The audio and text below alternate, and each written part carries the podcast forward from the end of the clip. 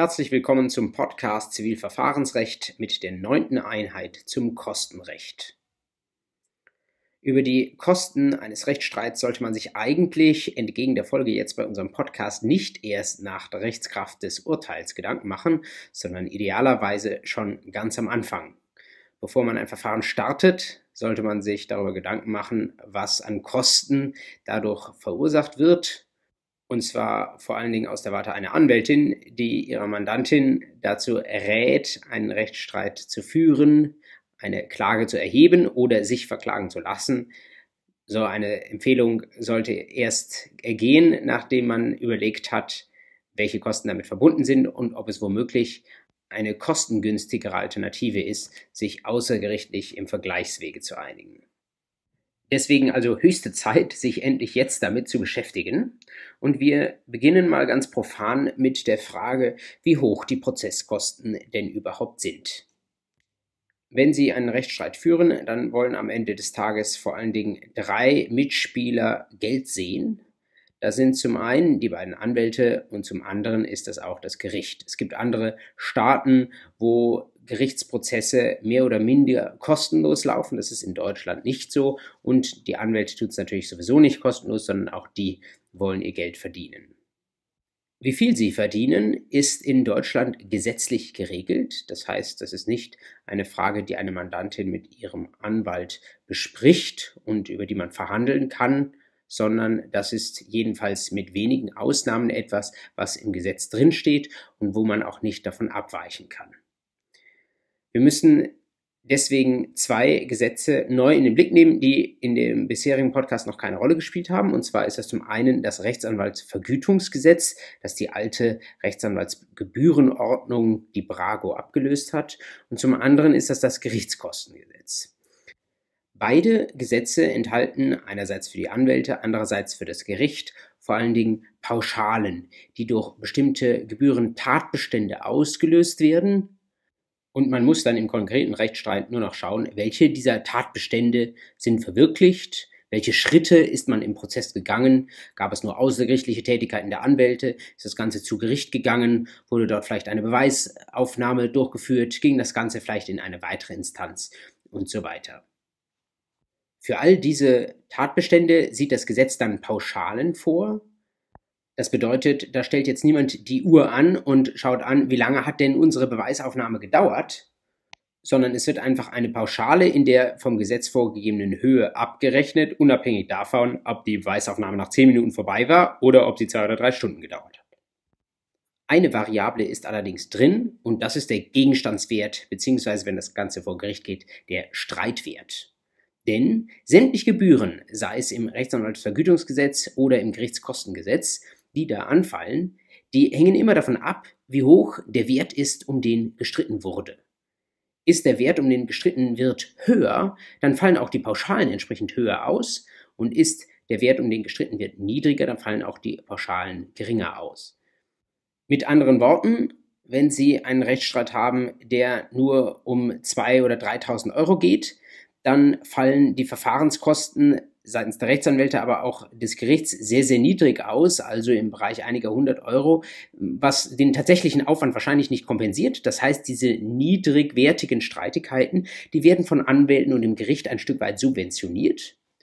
Und andersrum, wenn Sie da einen Rechtsstreit haben, wo es um 100 Millionen geht, dann werden die Pauschalen vermutlich den Aufwand übersteigen, den die Beteiligten mit diesem Verfahren haben. Das bedeutet, da wird mehr in Rechnung gestellt, als tatsächlich an Aufwand angefallen ist. Also, wenn Sie so wollen, eine Subvention der kleinen durch die großen Streitigkeiten, einfach deswegen, weil man möchte, dass auch bei kleinen Streitigkeiten ein effektiver Zugang zu Gericht da ist und vielleicht, weil man davon ausgeht, dass bei großen Streitigkeiten die Parteien so viel Geld in der Tasche haben, dass sie sich es leisten können, dem Gerichtssystem auch etwas mehr Geld zu geben, als durch den Streit eigentlich ein Aufwand verursacht wurde. Wie schaut das nun konkret im Gesetz aus? Schauen Sie mal mit mir zusammen in das Rechtsanwaltsvergütungsgesetz, das RVG.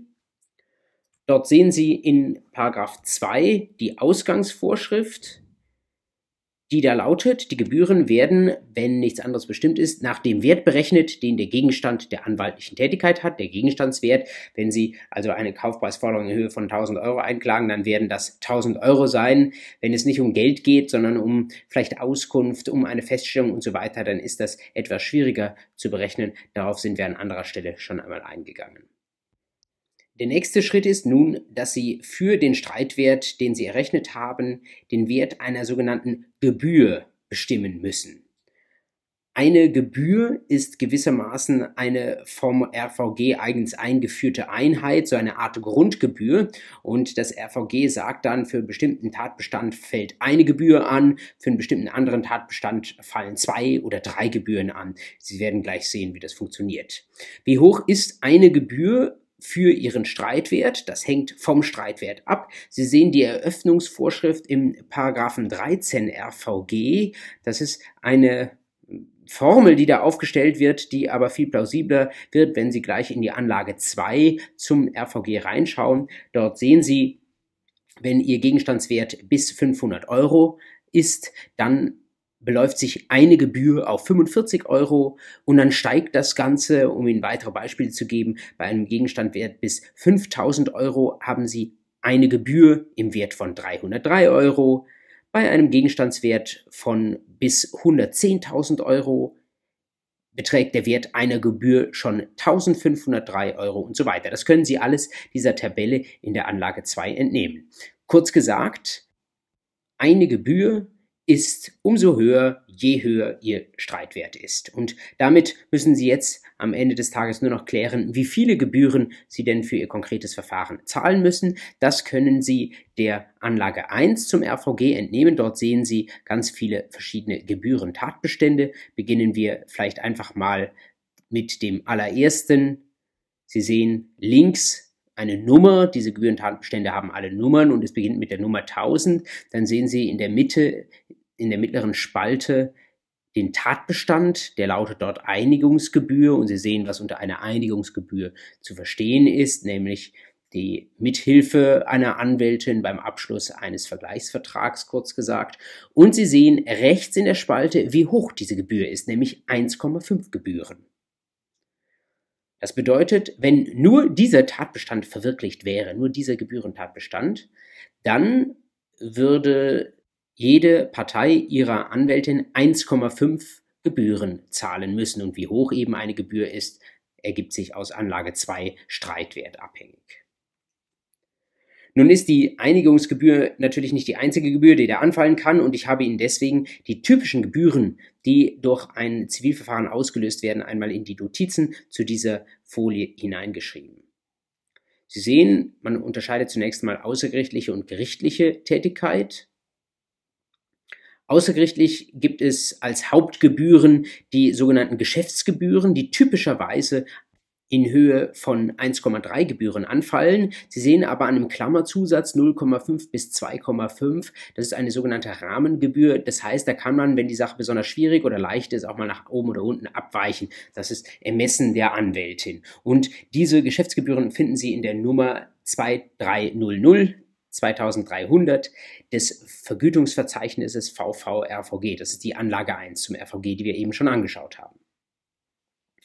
Dann sehen Sie, es gibt für die außergerichtliche Tätigkeit noch Einigungsgebühren. Das bedeutet, wenn Ihre außergerichtliche Tätigkeit erfolgreich war, so erfolgreich, dass Sie sich sogleich außergerichtlich schon geeinigt haben, dann entstehen 1,5 Einigungsgebühren nach Nummer 1000 VVRVG. Das ist genau das, was wir uns eben angesehen haben.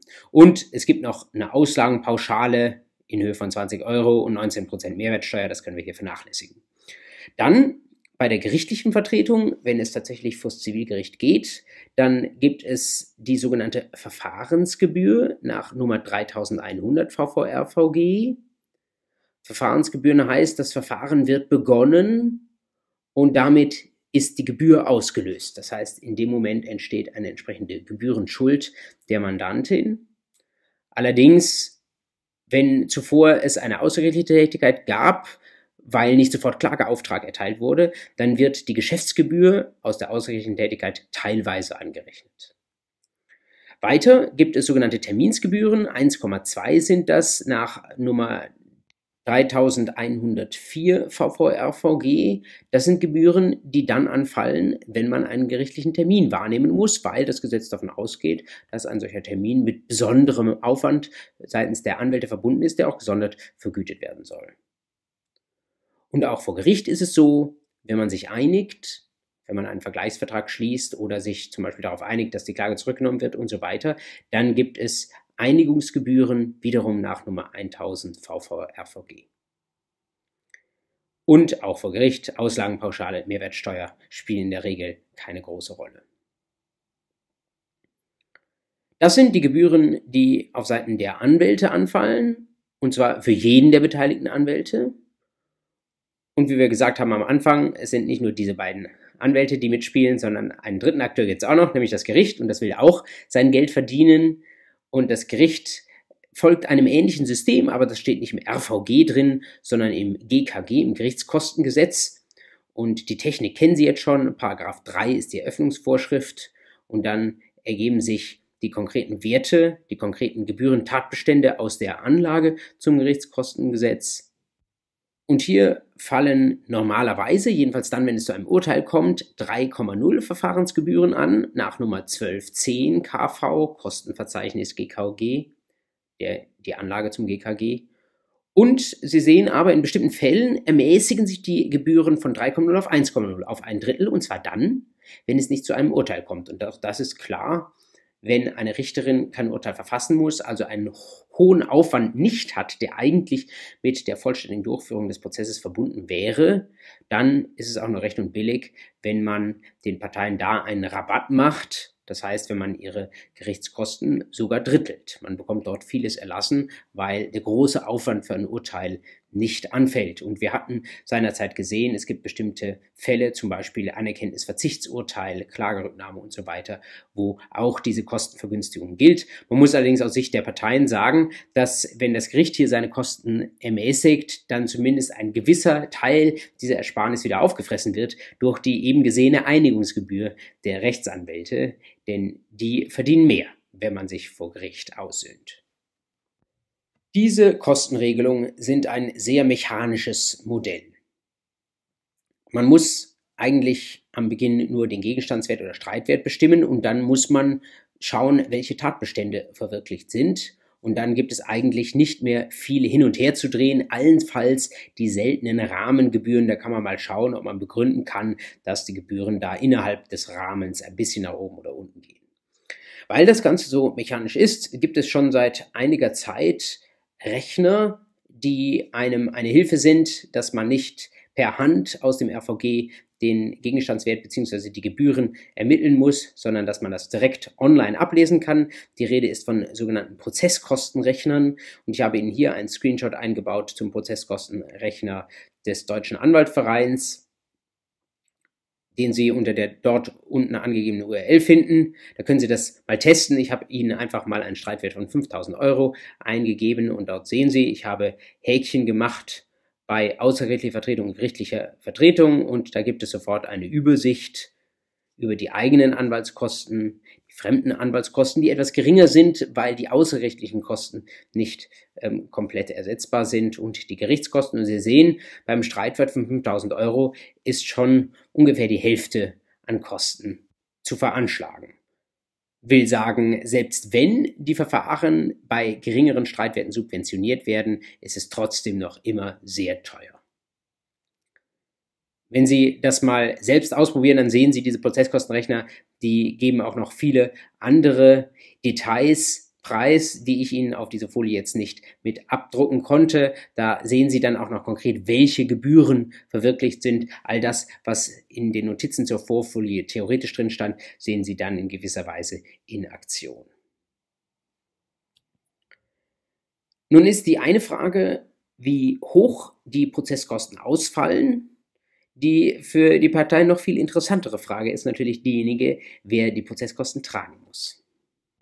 Wenn man sich diese Frage einmal weltweit anschaut, dann gibt es vor allen Dingen zwei, ich sage mal, führende Systeme, also zwei voneinander sehr unterschiedliche Systeme und die haben so alle ihre Vor- und Nachteile.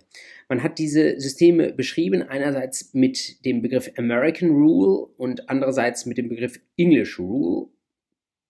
Denn wir haben auf der einen Seite ein Kostenersatzsystem, was insbesondere in den USA Verbreitung gefunden hat. Und auf der anderen Seite haben wir die europäischen Prozesskostenvorschriften, die untereinander einigermaßen ähnlich sind und bezeichnet werden mit dem Begriff English Rule. Was verbirgt sich hinter diesen Begriffen? Nach der American Rule muss jede Partei ihre Anwaltskosten selbst tragen und die Gerichtskosten sind dort üblicherweise vernachlässigbar gering. Das bedeutet, jede Partei muss ihre Anwaltskosten tragen, unabhängig davon, ob sie vor Gericht gewinnt oder verliert. Also auch wenn ich Grund zur Klage habe, wenn ich weiß, dass ich erfolgreich sein werde, kann ich mir direkt schon mal die Anwaltskosten als Minus auf dem Konto verbuchen, die werde ich von der anderen Seite nicht ersetzt bekommen. Das ist natürlich ein nennenswerter Anreiz, nicht zu klagen, erst recht in schwachen Fällen, aber auch wenn ich einen starken Fall habe, gerade wenn der Streitwert gering ist, dann werde ich mir das dreimal überlegen, ob ich die Anwaltskosten tatsächlich schultern will, wenn ich zusätzlich vielleicht auch noch ein gewisses Risiko sehe, ob ich vor Gericht Erfolg haben werde. Also diese Regel hält in Zweifel die Parteien davon ab, zu klagen, Jedenfalls, solange man sich keinen anderen Ausweg wählt und ein solcher Ausweg kann ein sogenanntes Erfolgshonorar sein. Da gehen wir später noch näher drauf ein. Erfolgshonorar bedeutet, dass man einen Anwalt womöglich höher bezahlt, aber auch nur dann bezahlt, wenn man vor Gericht Erfolg hat. Man gibt ihm also einen Teil dessen, was man erstritten hat, ab. Das bedeutet, wenn man verliert, muss man nichts zahlen, wenn man gewinnt, muss man etwas zahlen und das ist eine Möglichkeit, wie man sich auch unter der American Rule vielleicht doch motivieren kann, einen Prozess anzustrengen. Die andere Möglichkeit, wie man Prozesskosten verteilen kann, ist diejenige, die in Europa vorherrscht, die sogenannte English Rule. Und darunter versteht man, nicht jede Partei zahlt ihre Gerichts- und Anwaltskosten selbst, sondern Gerichts- und Anwaltskosten sind komplett von derjenigen Partei zu tragen, die vor Gericht verliert. Wir wissen am Anfang nicht, wer das ist, aber in dem Moment, wo das klar ist, wo das Urteil gesprochen wird, da wird dann auch klar, welche Partei die Kosten zahlen muss. Das lässt sich gut begründen damit, dass man sagt, diese Partei, die verliert, die hat es ja zum Prozess kommen lassen, die hat den Prozess provoziert, also hat sie auch die damit verbundenen Kosten provoziert, also soll sie bitte auch diese Kosten tragen. Das steht in der deutschen ZPO in 91 Absatz 1 Satz 1 drin. Wer vor Gericht unterliegt, der hat die Kosten des Rechtsstreits zu tragen.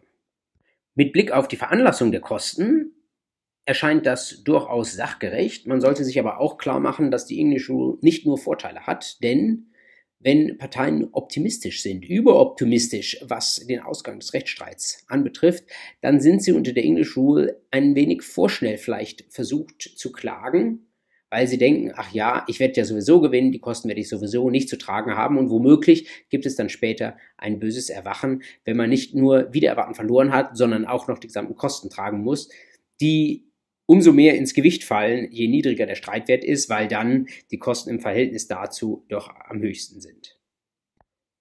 Diese Kostenfolge, abhängig davon, wer vor Gericht gewinnt oder verliert, die brauchen Sie als Anwältin vor Gericht nicht zu beantragen.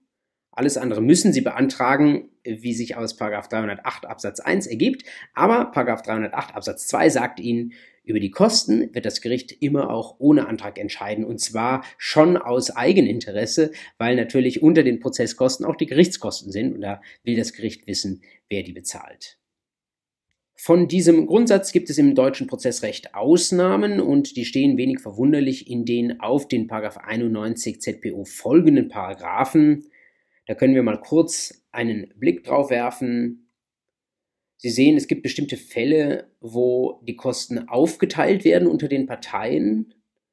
Einerseits, den Fall hatten wir schon besprochen, bei beidseitiger Erledigterklärung. Da hängt es davon ab, was der bisherige Sach- und Streitstand ist, also ob das Gericht glaubt, hier hätte die eine oder andere Partei obsiegt, 91a ZPO.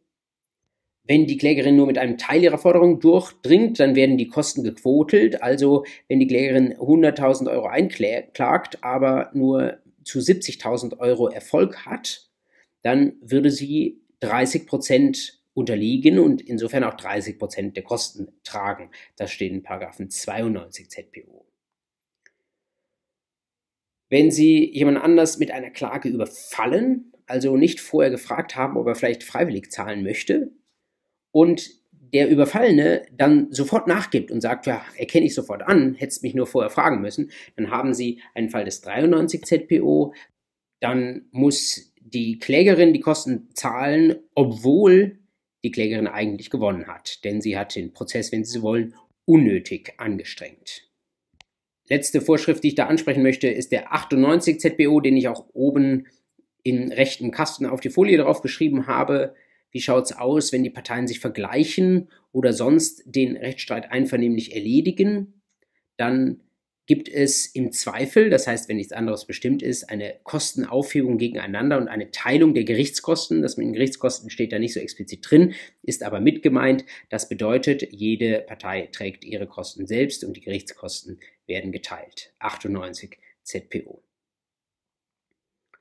Sie sehen also eine sehr klare Kostenverteilung, abhängig davon, wer hier gewinnt, verliert, wenig Ermessen des Gerichts, da von dieser gesetzlich vorgegebenen Kostenverteilung abzuweichen.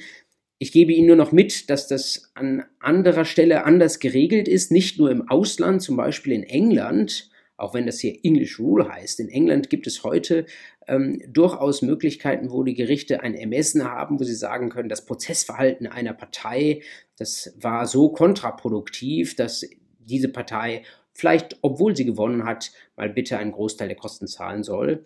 Und so ähnlich finden Sie das heute auch in Paragraph 81 des FAMFG, also des Gesetzes über die Verfahren in Familiensachen und freiwillige Gerichtsbarkeit.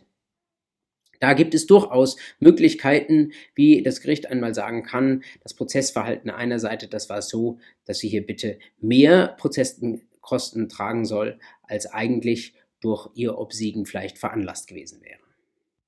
Ein bisschen kompliziert wird es dann, wenn Sie nicht nur zwei Parteien eines Rechtsstreits haben, sondern wenn Sie mehr als zwei Personen haben und es mit der Quotelung deswegen so eine Frage ist. Jedenfalls dann, wenn diese Parteien nicht einheitlich gewinnen oder verlieren. Sie finden dazu eine Vorschrift im Paragraphen 100 ZPO, überschrieben mit Kosten bei Streitgenossen und wenn Sie nur mal in den Absatz 1 hineinschauen, dann sehen Sie, besteht der unterliegende Teil aus mehreren Personen, so haften diese unterlegenen Personen für die Kostenerstattung nach Kopfteilen. Das ist so lange einfach, wie Sie zum Beispiel einen Kläger haben, der zwei Gesamtschuldner verklagt, zum Beispiel ein Ehepaar auf Zahlung von 1000 Euro.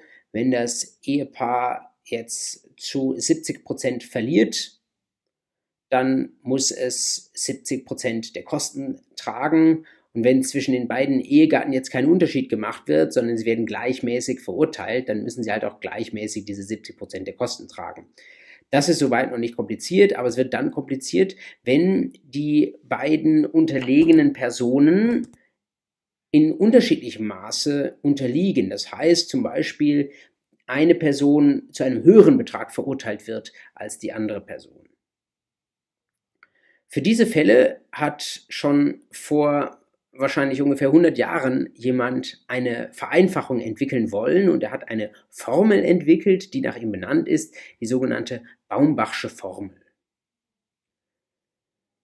Der Begründer Adolf Baumbach, der hat ja am Ende des 19., Beginn des 20. Jahrhunderts gelebt der hat verschiedene juristische Funktionen wahrgenommen, war zuletzt Senatspräsident beim Kammergericht in Berlin und er hat einen Kommentar auf den Markt gebracht, den es noch heute gibt, nämlich den ähm, ZPO-Kommentar, der im Wesentlichen dem Paarland entspricht, also ein grauer Kommentar bei Beck. Heute heißt er Baumbach, Lauterbach, Albers, Hartmann. Ist soeben in der 77. Auflage erschienen und dieser Herr Baumbach, der hat den begründet und der hat sich zur Vereinfachung dieser Berechnung bei mehreren unterlegenen Personen eine Formel ausgedacht. Er sagt diese Formel, wir müssen einfach so tun, als hätten wir da mehrere Klagen gegen diese mehrere unterlegene Personen und wir addieren einfach diese Klagen zueinander, insbesondere Streitwerte zueinander. Das tut man ja zum Beispiel bei Gesamtschuldnern eigentlich nicht. Wenn Sie zwei Personen auf 20.000 Euro gesamtschuldnerisch verklagen, dann bleibt es eigentlich bei einem Streitwert von 20.000 Euro, weil die Klägerin ja diesen Betrag nur einmal haben will. Trotzdem, nach der Baumbachschen Formel, tut man so, als seien das zwei Klagen auf jeweils 20.000 Euro und dann schaut man sich an, wer von den Beteiligten in welchem Maße und über welchen Betrag unterliegt. Denn auf das Unterliegen kommt es ja an, wenn wir fragen, wer welchen Teil der Kosten tragen muss. Schauen wir uns diesen Fall einmal an. Auf dieser Folie habe ich ihn auch nochmal aufgeführt. Stellen Sie sich vor, Sie haben eine solche Klage auf 20.000 Euro gegen zwei Gesamtschuldner. Und dann nehmen Sie mal an, eine gesamtschuldnerische Verurteilung erfolgt nur in Höhe von 8.000 Euro. Weitere 12.000 muss der Beklagte zu 1 zahlen und die Beklagte zu zwei muss nicht mehr zahlen als die ges gesamtschuldnerisch geschuldeten 8000 Euro. Das heißt, im Übrigen wird die Klage abgewiesen. Das heißt, sie muss weitere 12.000 nicht zahlen. Was bedeutet das jetzt mit Blick auf die zu tragenden Kostenquoten? Wir schauen uns ganz simpel an, von mir in dieser Tabelle verdeutlicht, wer hat wie viel verloren. Und dazu tun wir so, als hätten wir zwei separate Klagen. Zum einen die Klage gegen B1, die hat B1 komplett verloren, denn B1 wurde ja nicht nur gesamtschuldnerisch auf 8.000 Euro, sondern darüber hinaus zur Zahlung weiterer 12.000 Euro, also insgesamt 20.000 Euro verurteilt. Dann haben wir die Klage gegen B2.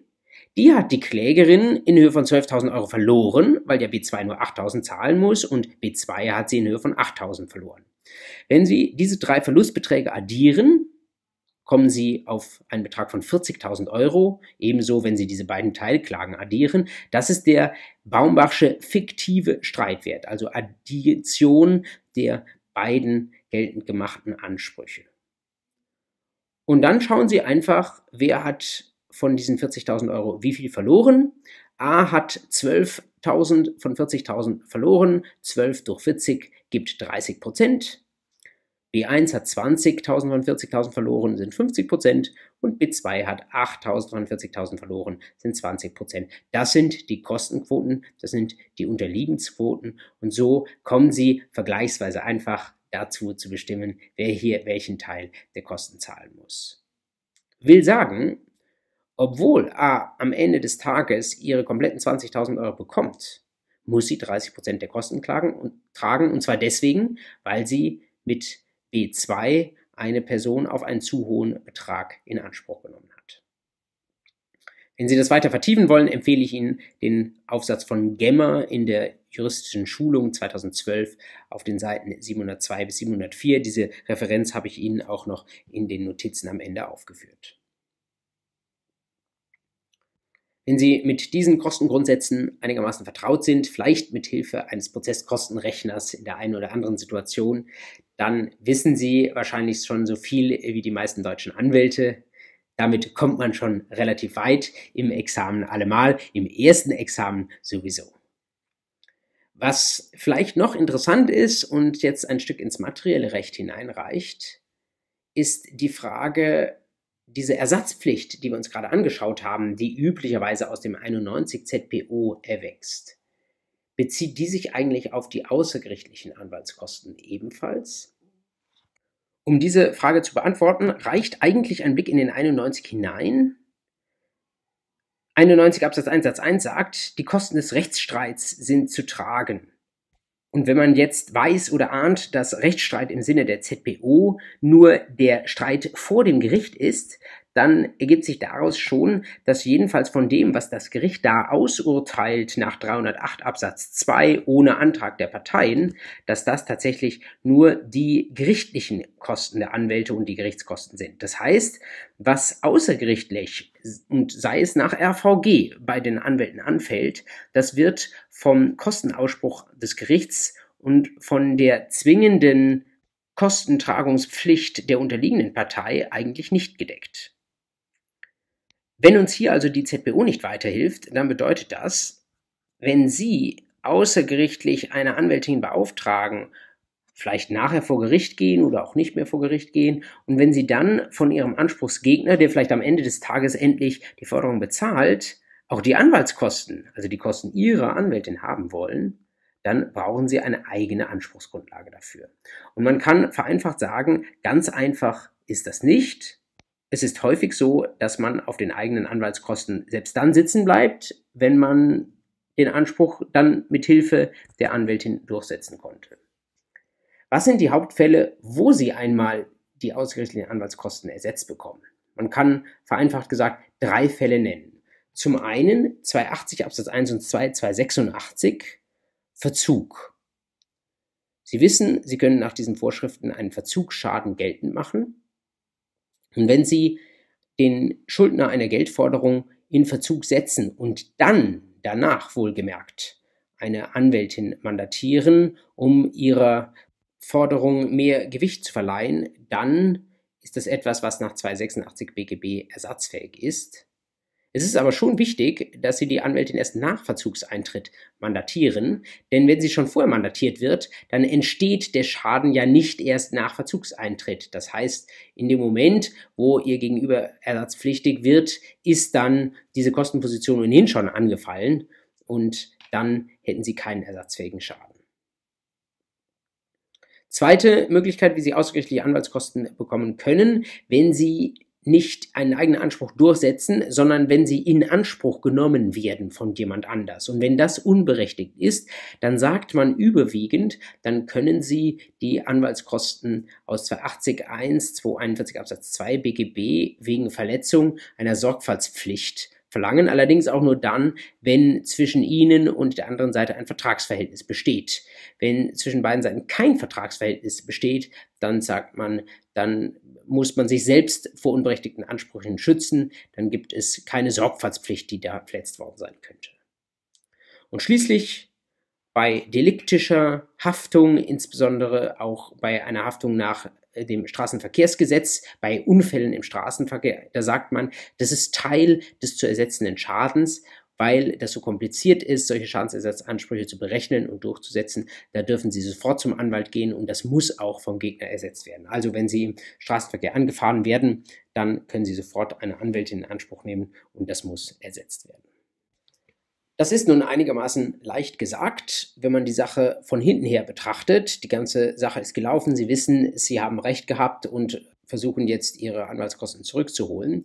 Für manche ist es aber von Beginn an schwer, wenn sie nämlich sagen, ich kann gar keine Anwältin beauftragen, denn mir fehlt das Geld, das ich dafür einsetzen müsste. Ich kann zwar jetzt vor Beginn des Rechtsstreits hoffen, dass ich später es erstattet bekomme, aber wenn ich es jetzt nicht in der Tasche habe, dann macht das für mich keine Anwältin, kein Gericht auf Kredit. Also bin ich vom Zugang zum Recht abgeschnitten. Um hier ein Recht auch für die Mittellosen durchsetzbar zu machen, gibt es Möglichkeiten, und zwar einerseits für die außergerichtliche Tätigkeit, andererseits auch für die gerichtliche Tätigkeit. Für die Kosten eines gerichtlichen Rechtsstreits sprechen wir da von der Prozesskostenhilfe nach den 114 folgenden ZPO. Und ich weiß nicht, ob Sie das schon mal gehört haben, aber es gibt eine ganz parallele Sache für die außergerichtliche Rechtsberatung, nämlich die sogenannte Beratungshilfe nach dem Beratungshilfegesetz. Die Voraussetzungen stehen in den dort genannten Paragraphen ganz am Anfang jeweils direkt drin und sie sind weitgehend deckungsgleich, nämlich sie brauchen jemanden, der bedürftig ist, also jemand, der selbst das Geld dazu nicht hat. Sie brauchen einen Antrag, also eine sehr formale Voraussetzung. Und es ist wichtig, dass die Rechtsverfolgung nicht mutwillig ist. Also dass man sagt, hier stellt nicht jemand einen Anspruch oder versucht einen Anspruch mit fremder Hilfe durchzusetzen, den er, wenn er ihn aus eigener Tasche bezahlen könnte und müsste, nie durchsetzen würde, weil es mutwillig erscheint. Fälle für eine solche Mutwilligkeit habe ich Ihnen in die Notizen reingeschrieben. Das Landgericht Berlin hat zum Beispiel vor kurzer Zeit gesagt, ähm, wenn ein Mieter von seinem Vermieter möchte, dass er Mängel beseitigt und er hat ihn schon aufgefordert und in Verzug gesetzt und der Vermieter hat aber gesagt, er wird es machen, aber er hat es halt noch nicht gemacht dann darf man nicht sofort klagen, sondern muss man erst einmal weiter mit dem Vermieter das Gespräch suchen, ihn dann quasi unmittelbar zu verklagen. Das wäre etwas, was man vernünftigerweise nicht tut und dann soll man das auch nicht mit Hilfe von Prozesskostenhilfe tun. Oder da hat jemand gesagt, er möchte einen Mahnbescheid über 400 Millionen Euro erlassen. Der Anspruchsgegner hat wenig verwunderlich gesagt, dass er gegen diesen Mahnspruch Widerspruch einlegen wird. Da hat der BGH vor kurzer Zeit gesagt, also das wäre mutwillig, das würde kein vernünftiger Mensch mit seinem eigenen Geld machen, also soll man das auch nicht mit der Prozesskostenhilfe machen. Das sind gleichlaufende Voraussetzungen für Beratungshilfe und Prozesskostenhilfe, also insbesondere Bedürftigkeit und keine mutwillige Rechtsverfolgung. Die Prozesskostenhilfe hat gegenüber der Beratungshilfe noch eine weitere Voraussetzung, nämlich die hinreichenden Erfolgsaussichten. Die können bei der Beratungshilfe schlechterdings doch keine Rolle spielen, weil das ja erst geprüft worden muss von einer Anwältin, ob solche Erfolgsaussichten bestehen. Und da soll jemand auch mit einem denkbar unsicheren Anspruch schon mal Beratungshilfe in Anspruch nehmen können. Bei der Prozesskostenhilfe ist das schon anders. Da schaut das Gericht auch darauf, ob die Erfolgsaussichten irgendwie einigermaßen erklärbar sind. Da geht es nicht um so etwas wie den hinreichenden Tatverdacht im Sinne der StPO. Das wäre quasi ein überwiegender Tatverdacht. Es muss keine überwiegende Wahrscheinlichkeit sein, sondern ähm, es soll nur möglich und vertretbar sein, dass man diesen Anspruch geltend macht. Also sowas ähnliches wie das mit der mutwilligen Rechtsverfolgung, nur eher aus der rechtlichen Warte. Also wenn eine Richterin sagt, mit dieser Klage ist sonnenklar, da kommt kein Mensch im Leben durch, dann würde man sagen, das hat keine hinreichenden Erfolgsaussichten, dann brauchst du diesen Prozess auch nicht auf Kosten des Staates zu führen. Wenn immer jemand seine Kosten für Anwalt oder Gericht ersetzt haben möchte von jemand anders, sei es von der Gegenseite oder sei es von der Beratungs- oder Prozesskostenhilfe, dann sind es immer maximal die gesetzlichen Gebühren. Das heißt das, was wir, wie gesehen, aus dem RVG oder dem Gerichtskostengesetz entnehmen. Wer in Deutschland anwaltlich tätig ist, der darf im gerichtlichen Bereich von diesen Sätzen auch nicht abweichen. Man könnte ja mutmaßen, dass Privatautonomie hochgehalten wird und man sagt, da kann jeder Anwalt den Prozess für seinen Mandanten so teuer oder billig machen, wie er möchte. Aber das ist tatsächlich nicht gewollt. Man möchte nicht, dass da ein Preiswettbewerb entsteht, sondern die Anwälte sollen auch Zeit haben, sich damit zu beschäftigen, sollen das gründlich machen. Deswegen gibt es das sogenannte Verbot der Gebührenunterschreitung in der Bundesrechtsanwaltsordnung in 49b und das heißt, im gerichtlichen Bereich ist es nicht zulässig, die gesetzlichen Gebühren zu unterschreiten. Aber im außergerichtlichen Bereich ist es anders. Da dürfen Sie im Extremfall als Anwältin für Ihre Mandanten kostenlos tätig werden und Sie dürfen andererseits auch weit über das hinausgehen, was das Gesetz hergibt. Es gab vor kurzer Zeit einen sehr kuriosen Fall dazu in der Münchner Presse bzw. vor den Münchner Gerichten.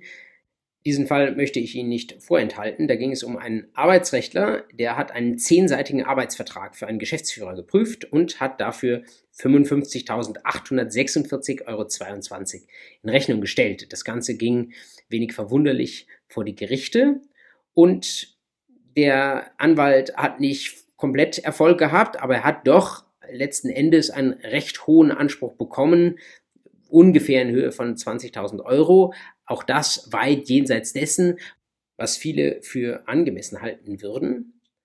Aber das erklärt sich, letztlich einerseits aus der Privatautonomie im außergerichtlichen Bereich, da dürfen die Parteien festlegen, was sie wollen, und andererseits ein Stück weit auch aus dieser Abhängigkeit des Honorars, soweit man sich zumindest am Gesetz orientiert. Hier hatten sich die Parteien indirekt am Gesetz orientiert, der Abhängigkeit des gesetzlichen Honorars vom Streitwert.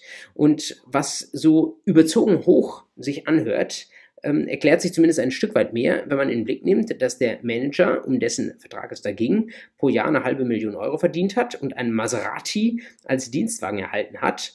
Da war es dann vielleicht schon ein Stück näher liegend zu sagen, wenn so viel im Feuer steht, ähm, dann darf auch das anwaltliche Honorar ein bisschen nach oben gehen. Insbesondere dann, wenn Anwälte eben nicht nur bei einem solchen Fall mal ein gutes Geschäft machen, sondern vielleicht vielfach auch Mandanten beraten, wo sie faktisch draufzahlen, weil dort aufgrund des geringen Streitwerts so geringe Gebühren anfallen, dass letztlich der Aufwand deutlich größer ist als das, was sich damit verdienen lässt.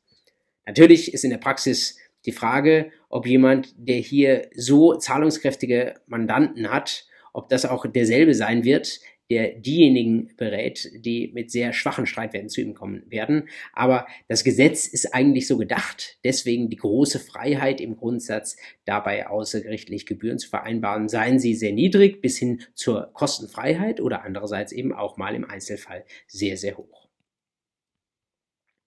Der Fall zeigt natürlich auch, Mandanten ist es am Ende des Tages wichtig, dass Kostentransparenz herrscht das bedeutet, Sie wollen von Beginn an wissen, was Sie an Ihren Anwalt zahlen müssen. Sie wollen aber auch gerade, wenn die Sache vor Gericht geht, wollen Sie wissen, wie hoch das Kostenrisiko ist.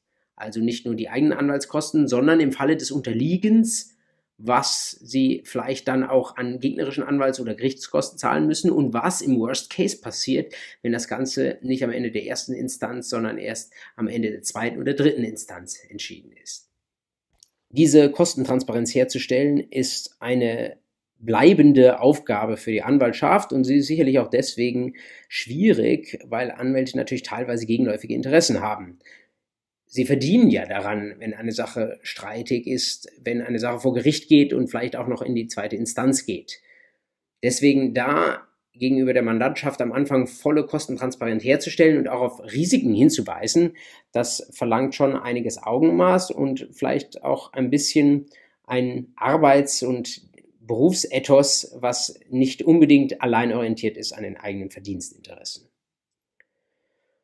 Und hinzu kommt noch ein weiteres, selbst wenn Sie als Anwalt versuchen, Ihre Mandanten wirklich immer in deren Interesse zu beraten, die Risiken eines Rechtsstreits möglichst treffsicher vorherzusagen und damit sie aufzuklären darüber, was alles passieren kann und wie viel das kosten kann, dann gibt es doch immer noch bestimmte menschliche Schwächen, die einen als Anwalt davon abhalten, die Sache wirklich 100% rational zu betrachten.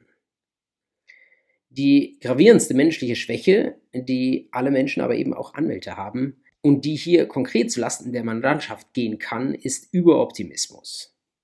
Überoptimismus ist eines von vielen Rationalitätsdefiziten. Und ich habe Ihnen hier einfach mal drei Fragen mitgebracht, an denen Sie sich selbst überprüfen können, wie rational Sie mit Ihrer eigenen Welt umgehen. Also wenn Sie vielleicht Fußballfan sind oder Handballfan und sich fragen, ob Sie beim letzten Spiel geglaubt haben, dass die Schiedsrichterin tendenziell gegen Ihre Mannschaft gepfiffen hat. Oder wenn Sie sich mal vor ihr inneres Auge führen, wie sie so Auto fahren, wie umsichtig sie dabei sind und wie das im Vergleich zu anderen Autofahrern ist, könnten Sie sich fragen, ob Sie zu denjenigen gehören, die überdurchschnittlich umsichtig Auto fahren. Und als Jurastudenten können Sie sich auch mal fragen, wenn Sie Ihre Zwischenprüfung und das Resultat dieser Zwischenprüfung anschauen, ob sie glauben, dass das ihre Leistungsfähigkeit reflektiert oder ob sie eigentlich besser waren und das irgendwie von den Korrektoren nicht gesehen wurde. Ich will Ihnen konkret nichts andichten, aber es wäre nur zu menschlich, wenn Sie auf die eine oder andere Frage Ja geantwortet hätten, jedenfalls insgeheim. Und mit diesen Beispielen im Hinterkopf können Sie sich dann vielleicht auch ganz gut vorstellen, wie jemand als Rechtsanwältin vielleicht gehalten ist, das eine oder andere Risiko, mit dem Ihre Klage behaftet ist, zu unterschätzen und an anderer Stelle vielleicht eine kleine Tendenz zu optimistisch zu sein, was zum Beispiel das Durchgreifen eines Verteidigungsmittels angeht. Und das betrifft dann eben jemanden nicht nur als Anwalt selbst, sondern direkt auch die Mandantschaft, die im Zweifel mehr Kosten trägt, als sie tragen müsste, oder einem außergerichtlichen Vergleich nicht zustimmt, weil sie glaubt, dass ihre Prozessalternative gut ist, aber eigentlich wäre vielleicht doch das außergerichtliche Vergleichsangebot besser gewesen.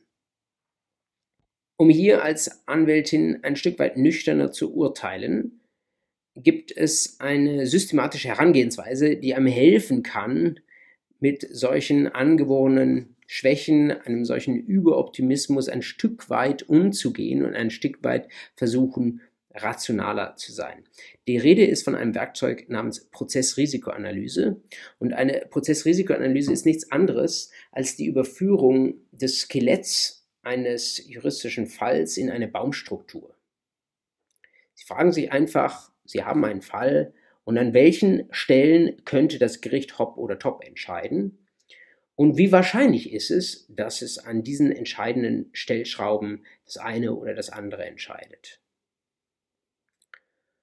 Und dann schauen Sie sich an, wenn Sie diese Wahrscheinlichkeiten für die einzelnen Fragen miteinander multiplizieren, was ist die Wahrscheinlichkeit, dass das Gericht am Ende des Tages über alle Rechtsfragen, die sich in diesem Rechtsstreit stellen, hinweg Ihrem Antrag stattgeben wird oder gegen Sie entscheiden wird. Machen wir das an einem Beispiel etwas plausibel. Stellen Sie sich vor, Sie haben ein Opfer, der von einer Täterin Schmerzensgeld in Höhe von einer halben Million beansprucht, weil er in einen Verkehrsunfall verwickelt wurde. Und Sie als Anwältin des Opfers fragen sich, ob Sie einem Vergleich in Höhe von 230.000 Euro, also etwas weniger als die Hälfte der Klagesumme zustimmen sollen. Sehr vereinfacht gesagt, wissen Sie, der Ausgang des Rechtsstreits hängt von zwei Fragen ab. In der Realität sind es natürlich üblicherweise mehr. Nämlich einmal, war T, den Sie da überlegen zu verklagen, war der tatsächlich schuld? Da gehen Sie mit einer Wahrscheinlichkeit von 70 Prozent davon aus, dass der schuld war. Und die zweite Frage lautet, ob der Verkehrsunfall tatsächlich kausal für die Verletzung Ihrer Mandantin war oder ob es eine andere Ursache womöglich dafür gibt. Und diese zweite Frage, die beantworten Sie mit einer Wahrscheinlichkeit von 60 Prozent in Ihrem Sinne. Also Sie sagen, mit 60-prozentiger Wahrscheinlichkeit gab es keine andere Ursache. Das heißt, der Verkehrsunfall war kausal. Und wenn die erste Frage mit Ja, die zweite mit Nein beantwortet wird, dann kommen Sie zu Ihren 500.000 Euro. Dann haben Sie diese zwei Rechtsfragen beide mit einer deutlichen Wahrscheinlichkeit zu Ihren Gunsten ausgewiesen.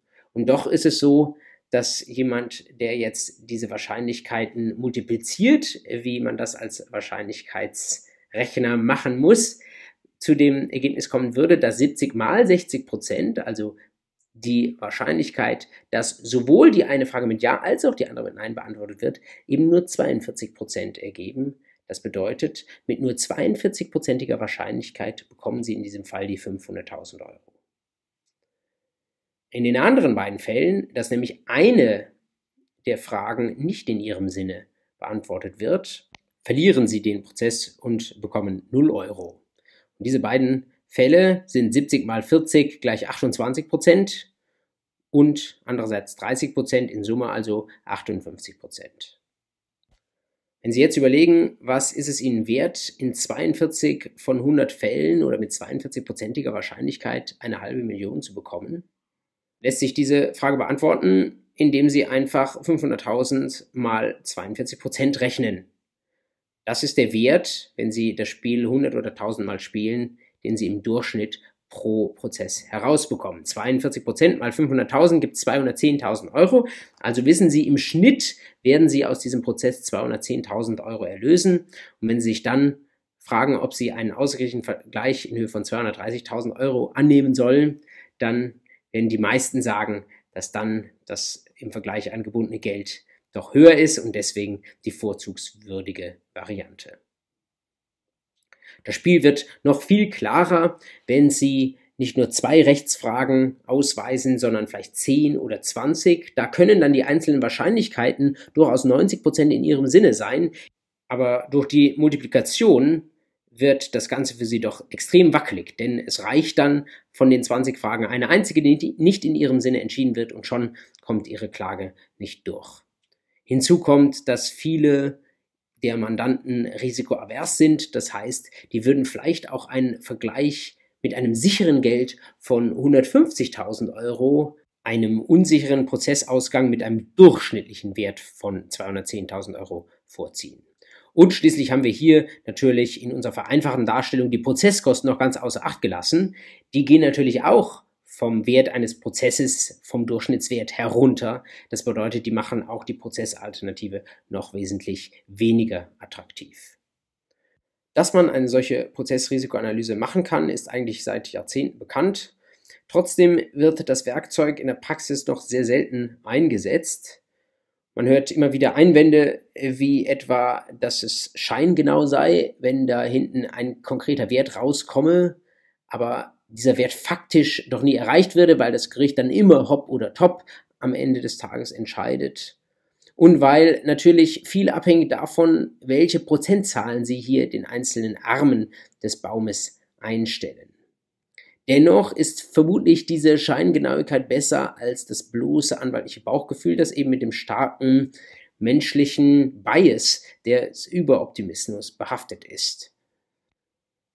In den USA erzählt man sich von einer Untersuchung, wo man Anwälte ein und desselben Prozesses gefragt hat, wie hoch sie ihre Erfolgswahrscheinlichkeit vor Gericht schätzen. Und in der Regel kamen die Schätzungen beider Anwälte bei 150 Prozent etwa raus. Also beide Anwälte überschätzen ihre Chancen in der Regel ganz eklatant. Und das geht eben natürlich nicht zu ihren eigenen Lasten, aber zu Lasten ihrer Mandanten. Und das ist eigentlich kein Befund, der einem zu sehr zufriedenstellen sollte, sondern einer, der ihn vielleicht dazu bringen sollte, mal gegenüber solchen Risikoanalysen etwas neugieriger zu sein. Es gibt da einerseits einen Aufsatz in der ZZP, der jetzt schon fast 20 Jahre alt ist, aber immer noch aktuell von Horst Eidenmüller. Es gibt auch ein recht neues Buch von Jörg Risse und Matthias Morawitz zu dem Thema, das sehr einfach lesbar ist. Ich habe Ihnen beides in die Notizen hineingeschrieben. Wenn Sie das interessiert, schauen Sie doch noch einmal rein. Insbesondere, wenn Sie unternehmerische Mandanten haben, die sowieso den Umgang mit Zahlen vertraut sind, dann werden Sie mit einer Risikoanalyse sehr gut fahren, vor allen Dingen, wenn auch keine anderen Möglichkeiten bestehen, um das Risiko zu reduzieren. Wenn es natürlich Möglichkeiten gibt, die Risiken zu reduzieren oder für die Mandantschaft sogar zu eliminieren, ist es natürlich auch eine Möglichkeit, dort anzusetzen. Eine dieser Möglichkeiten haben wir eben schon kurz erwähnt und wir schauen sie uns jetzt nochmal an einem Beispiel an. Erfolgshonorare sind Möglichkeiten, wie Sie das Risiko anwaltlicher Kosten von sich selbst auf Ihre Anwältin delegieren können. Am Beispiel auf dieser Folie, wenn Sie kein Erfolgshonorar haben, dann haben Sie zum Beispiel eine Forderung von 100.000 Euro und Sie wissen, wenn Sie die durchsetzen, dann zahlen Sie 10.000 Euro. Oder wenn Sie sie nicht durchsetzen, zahlen Sie auch 10.000 Euro. Das bedeutet, Sie haben 10.000 Euro sicher, die Sie ausgeben müssen. Und das mag Sie davon abhalten, Ihre Forderung durchzusetzen, insbesondere wenn Sie nicht ganz genau wissen, ob Ihre Anwältin vielleicht ein Stück weit überoptimistisch ist und Ihnen die Sache etwas rosiger darstellt, als sie eigentlich rechtlich aussieht, weil Sie dann womöglich insgesamt ein Verlustgeschäft von 10.000 Euro machen. Gerade dann kann Angebot 2 attraktiver erscheinen, wenn Ihre Anwältin sagt, sie übernimmt das Risiko. Das bedeutet, Sie haben eine Forderung nach wie vor von 100.000 Euro, aber Ihre Anwältin verdient nur etwas im Erfolgsfall. Dann nimmt sie 20 Prozent, vielleicht sogar auch 25 Prozent. Aber wenn sie keinen Erfolg hat, dann müssen Sie ihr auch kein Honorar zahlen. Dieses zweite Angebot ist nicht nur deswegen attraktiv, weil man sicher ohne Verlust aus der Sache rauskommt, sondern auch deswegen, weil ihre Interessen mit denjenigen ihrer Anwältin auf Linie gebracht werden. Man spricht von einer Principal-Agent-Konstellation. Sie als Mandant sind der Prinzipal, ihre Anwältin ist die Agentin. Und eine Agentin hat in der Regel andere Interessen als der Prinzipal. Sie will Geld verdienen, sie will deswegen vielleicht auch mal eine Forderung schönreden oder tut das unbewusst.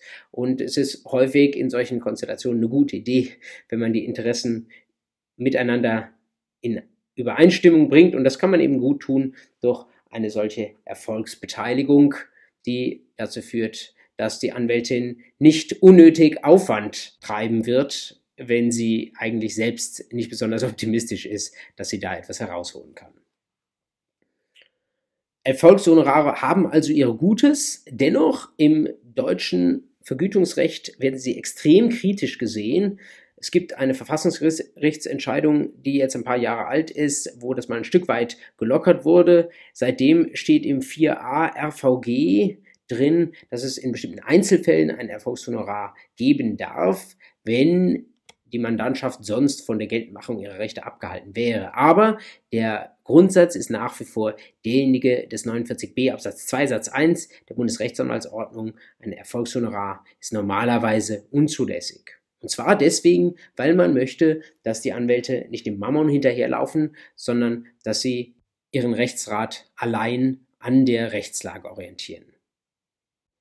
Wer deutsche Rechtsanwälte fragt, wie seit der Einführung des 4a RVG die Sache mit den Erfolgshonoraren gehandhabt wird, der hört häufig unter der Hand, dass Erfolgshonorare tatsächlich an der Tagesordnung sind, dass man aber einfach nicht darüber spricht. Es könnte sein, dass der Gesetzgeber deswegen mittelfristig die Sache doch weiter liberalisiert. Unter anderem auch deswegen, weil der Tatbestand des 4a RVG man natürlich sehr weit verstehen kann, anderweitig von der Rechtsverfolgung abgehalten werden. Das ist relativ einfach zu erfüllen, wenn jemand sagt, ohne Erfolgshonorar bin ich nicht bereit, dich zu mandatieren. Solange das natürlich schwierig ist, dass die Anwälte da selbst, wenn sie so wollen, den Prozess ein Stück weit sponsern, gibt es hier natürlich einen nennenswerten Tätigkeitsbereich für nicht anwaltliche Akteure. Und man unterscheidet hier before the event Akteure und after the event Akteure. Das Event ist der Konflikt, der ausbricht und der eine Rechtsverfolgung notwendig macht. Und wenn da jemand vor diesem Event antritt, dann ist das in der Regel ein Rechtsschutzversicherer. Also jemand, der sagt, ich weiß noch nicht, ob es bei dir mal zu einem Rechtsstreit kommen wird, aber du zahlst mir einfach jährlich eine bestimmte Police und wenn es dann zum Rechtsstreit kommt, dann bin ich für dich da. Klassisches Modell einer Rechtsschutzversicherung, bisschen problematisch, der sogenannte Moral Hazard, dass womöglich jemand, der die Police dann zahlt, auch eher versucht ist, mal einen Rechtsstreit vom Zaune zu brechen und dann durch alle Instanzen zu laufen. Dagegen schützen sich die Rechtsschutzversicherer durch sogenanntes aktives Schadenmanagement. Das heißt, sie versuchen ihrerseits die Leute von der Wahrnehmung ihrer Rechte abzuhalten, was natürlich mit dem Rechtsschutzversicherungsvertrag dann eigentlich auch nicht so 100 Prozent in Einklang zu bringen ist.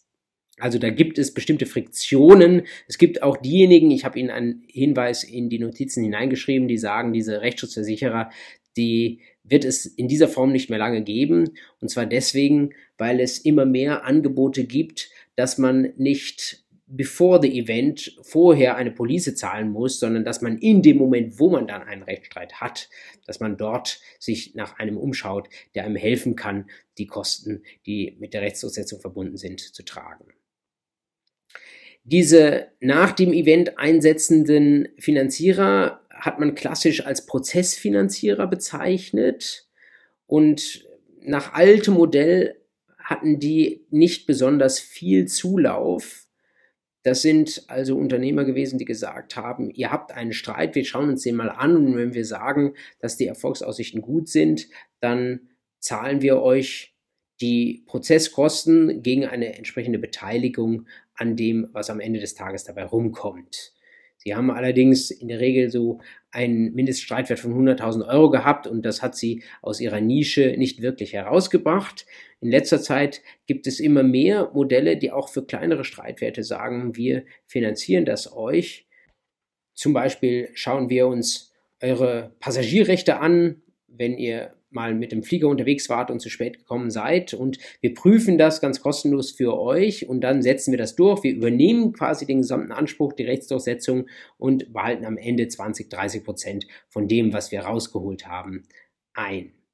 Das ist für Kunden, gerade für Verbraucher, extrem attraktiv, weil sie mit dem ganzen Aufwand des Rechtsstreits nichts zu tun haben es steht in gewisser Weise trotzdem unter Beschuss, was damit zu tun hat, dass das nicht immer klassische Rechtsanwälte sind, die das tun, sondern Unternehmen, die auch fremdfinanziert werden. Und das äh, steht in, jedenfalls wird das teilweise so vertreten, in einem Spannungsverhältnis zu dem, was das Rechtsdienstleistungsgesetz über die Befugnis zu außerrechtlichen Rechtsberatungen sagt. Also bei der Rechtsschutzversicherung die Frage, wie lange werden sie sich noch halten, bei den Prozessfinanzierern viel Bewegung, aber ein gewisses Spannungsfeld zum RDG. Der Gesetzgeber, der schaut sich das seinerzeit gerade in diesem Moment an und überlegt, wie er da womöglich nachsteuern soll. Das eigentlich unterliegende Problem ist dasjenige, dass das deutsche Gesetz bisher sagt, wir wollen, dass nur Anwälte in nennenswertem Umfang Rechtsberatung machen und wenn Anwälte damit Geld verdienen, dann soll auch niemand anders damit Geld verdienen. Das bedeutet, jemand, der kein Anwalt ist, der darf nicht Rechtsberatung betreiben. Jemand, der beim Anwalt mitarbeitet oder ihm zuarbeitet, zum Beispiel weil er Informatiker ist und eine schöne Software aufsetzen kann oder eine schöne Website programmieren kann, der darf bezahlt werden, aber darf nicht unternehmerisch mitverdienen. Und noch nicht mal darf jemand, der einem Anwalt Fälle zuschiebt, Provisionen mitnehmen. Das ist alles unzulässig. Die einzelnen Vorschriften habe ich Ihnen in die Notizen zu dieser Folie hineingeschrieben und das hindert aber eben tatsächlich Prozessfinanzierungsgeschäftsmodelle, die darauf aus sind, möglichst viel Rechtsverfolgung hinzubekommen. Die Sorge, die man da hat, weswegen es diese Verbote gibt, ist, dass bei uns amerikanische Verhältnisse einkehren, dass also letztlich nicht mehr jemand, der sich gestört fühlt, vor die Gerichte zieht, sondern dass Unternehmen diejenigen, die die Anspruchsinhaber sind, wie Marionetten vor den Gerichten tanzen lassen und ihre Ansprüche da in gewisser Weise industriell durchsetzen und dass dann die Rechtsdurchsetzung eigentlich wenig mehr mit dem konkreten Betroffenen zu tun hat und sondern eigentlich aus unternehmerischer Hand geführt wird und dort vor allen Dingen zum Geldverdienen für große Akteure genutzt wird. Das ist die pessimistische Sichtweise. Die optimistische Sichtweise ist die, dass die Rechtsdurchsetzung durch diese Finanzierungsmodelle enorm an Kraft gewinnt, dass wir einen besseren Zugang zur Justiz und einen besseren Zugang zum Recht bekommen und dass damit gerade auch Verbraucherrechte, die bisher nur für die schlaueren oder reicheren oder juristisch gebildeteren Verbraucher eine effektive Möglichkeit waren, dass die tatsächlich auch für ganz breite Schichten der Bevölkerung zugänglich werden. Die Diskussion darüber, ob man der einen oder anderen Perspektive anhängt, die ist gerade noch mitten im Gang. Die wird vielleicht auch in dieser Legislaturperiode noch in Gesetzgebung münden. Das werden wir sehen. Ich glaube aber mit ziemlich großer Sicherheit wird für Sie als angehende Juristen all das Zahlenwerk, über das wir heute gesprochen haben, zukünftig von noch größerer Bedeutung sein, als es in der Vergangenheit war. Man kann den Anwaltsberuf, den viele von Ihnen ergreifen werden, mit guten Gründen als den Beruf eines Organs der Rechtspflege ansehen. Also jemanden, der nicht nur dem Geld hinterherrennen soll, sondern jemand, der auch das Recht durchsetzen und dem Recht zur Geltung verhelfen soll. Trotzdem darf man, glaube ich, nicht verkennen, dass es unternehmerische Anreize gibt und dass man Anwälte vermutlich nicht davon abhalten kann und wahrscheinlich auch nicht will, dass sie letztlich auch Geld verdienen können sollen. Wenn das aber so ist, dann werden natürlich an vielen Stellen diejenigen Anwälte am meisten Erfolg haben, die den besten Case bauen, die den größten Vorteil und manchmal ist das eben tatsächlich auch das meiste Geld für ihre Mandanten herausholen.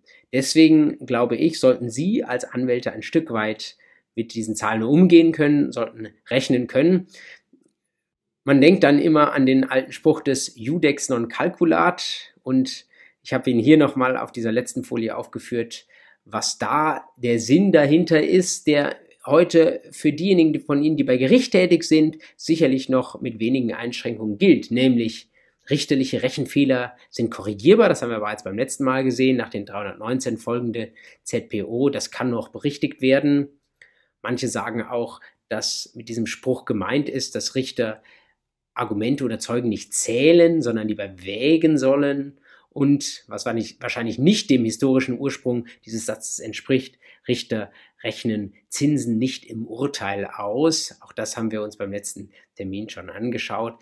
Ähm, daraus könnten Sie jetzt folgern, bei Gericht muss nicht so viel gerechnet werden und da mag auch was dran sein. Aber wenn Sie in die Anwaltschaft gehen, und viele von Ihnen werden das tun, dann glaube ich, ist eine gute Idee, wenn Sie mit diesen Zahlen doch nicht auf Kriegsfuß stehen, denn Ihre Mandanten werden danach fragen. Sie werden fragen, was das Risiko ist, dass Sie den Prozess verlieren und was sie das kosten wird und was sie kalkulatorisch heute als Wert ihres Falls ansetzen dürfen. Und neben dieser Warte ihrer Mandantin müssen sie natürlich auch ein Stück weit sehen, dass sie selbst ihr Geld verdienen. Das sollen sie nicht auf Kosten des Rechts tun, aber es ist nur legitim, wenn Sie auch schauen, was sich für Sie lohnt. Und da stehen Sie faktisch einfach im Wettbewerb zu denjenigen Anwälten, die das Ganze sehr unternehmerisch zu ver verstehen und zu denjenigen anderen nicht anwaltlichen Akteuren, wie diesen Prozessfinanzierern oder Rechtsschutzversicherern, die auch heute schon in extrem großer Zahl teilweise verdeckt im Markt mitspielen und sich ein Stück vom Kuchen sichern. Das sollten Sie im Blick haben. Ich bin mir sicher, Sie werden was Gutes draus machen. Mit dieser Vorlesung sind wir jetzt an einem Einschnitt, einerseits am Ende des Verfahrens, andererseits am Ende dieses Jahres. Ich wünsche Ihnen frohe Weihnachtsfeiertage, einen guten Start ins neue Jahr. Wir schließen dann diesen Podcast ab mit einer Reihe von Sonderthemen, die nicht minder relevant sind als das, was wir uns bisher angeschaut haben. Stichwort Digitalisierung, Stichwort Musterfeststellungsklage und natürlich auch Stichwort Blick über den nationalen Tellerrand hin nach Europa. Das machen wir im nächsten Jahr. Kommen Sie gut rein. Bis dahin alles Gute.